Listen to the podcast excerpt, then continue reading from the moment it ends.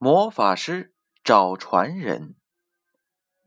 有位魔法师年纪大了，他想找一个徒弟传授魔法，可是怎么也找不出最佳的传授人选。最后，魔法师想出了一个好办法。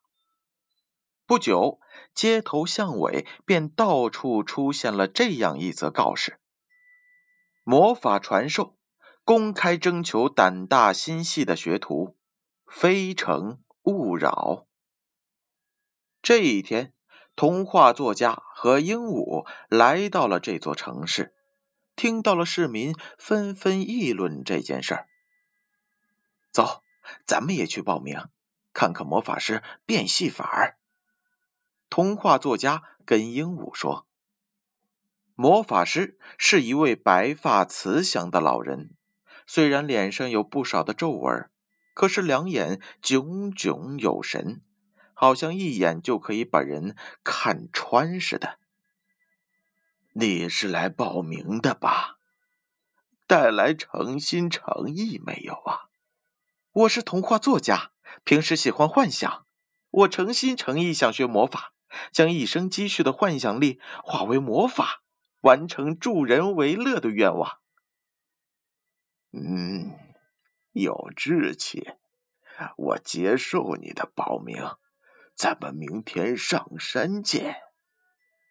魔法师说。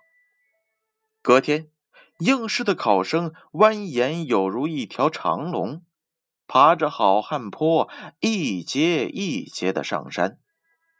好汉坡真是陡峭，总共有两千多阶。爬到了山顶时，大伙早已经累瘫了。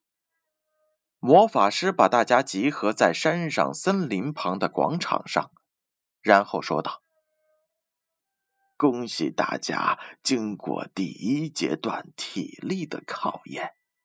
不过，想当个魔法师，光有好体力可是不够的。”魔法师讲到这里。突然间，刮起了一阵狂风，接着是飞沙走石，然后从树林里跑出了狮子、老虎、豹、大象等凶猛的动物。这些动物一路狂奔而来，踩的土地砰砰作响，好像是要把人踩个稀烂似的。人群一阵骚动，不安的神情出现在大家的脸上。不知是谁喊了一声：“大家快跑！”然后众人像难民似的拔腿就跑，纷纷的朝山下跑去。只是一会儿功夫，山上只剩下了二三十个人。魔法师一挥手，各类的猛兽顿时消失的无影无踪。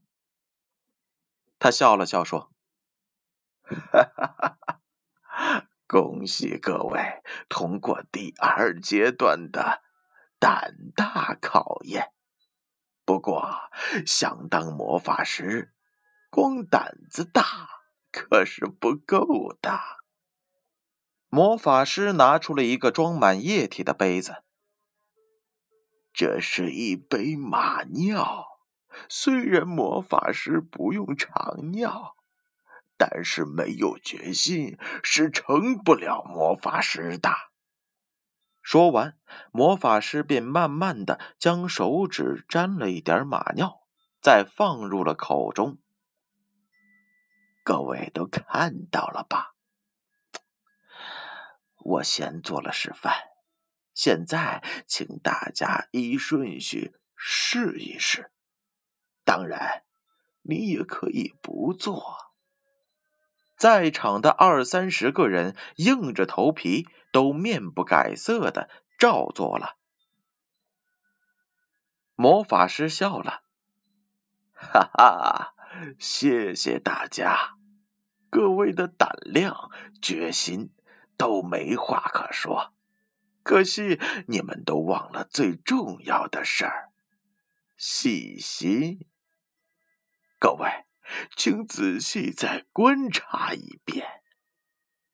魔法师高举右手的中指，慢慢的伸入了杯中，然后将食指塞进了嘴里。你们都没有通过测试，请走吧，再见。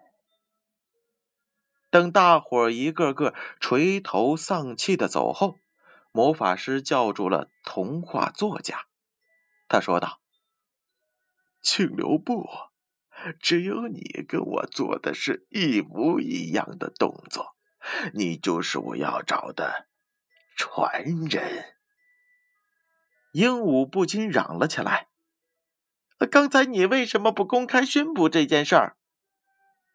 童话作家说：“师傅高招，徒弟佩服。”魔法师哈哈大笑说：“哈哈哈哈哈！好徒弟就是知道师傅的用心。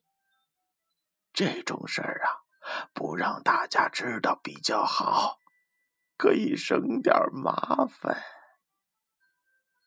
魔法师终于找到了传人，高高兴兴的带着徒弟朝山中走去。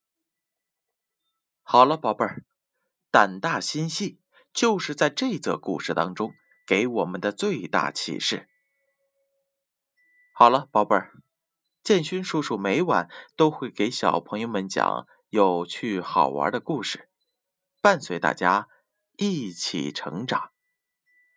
宝贝儿，晚安。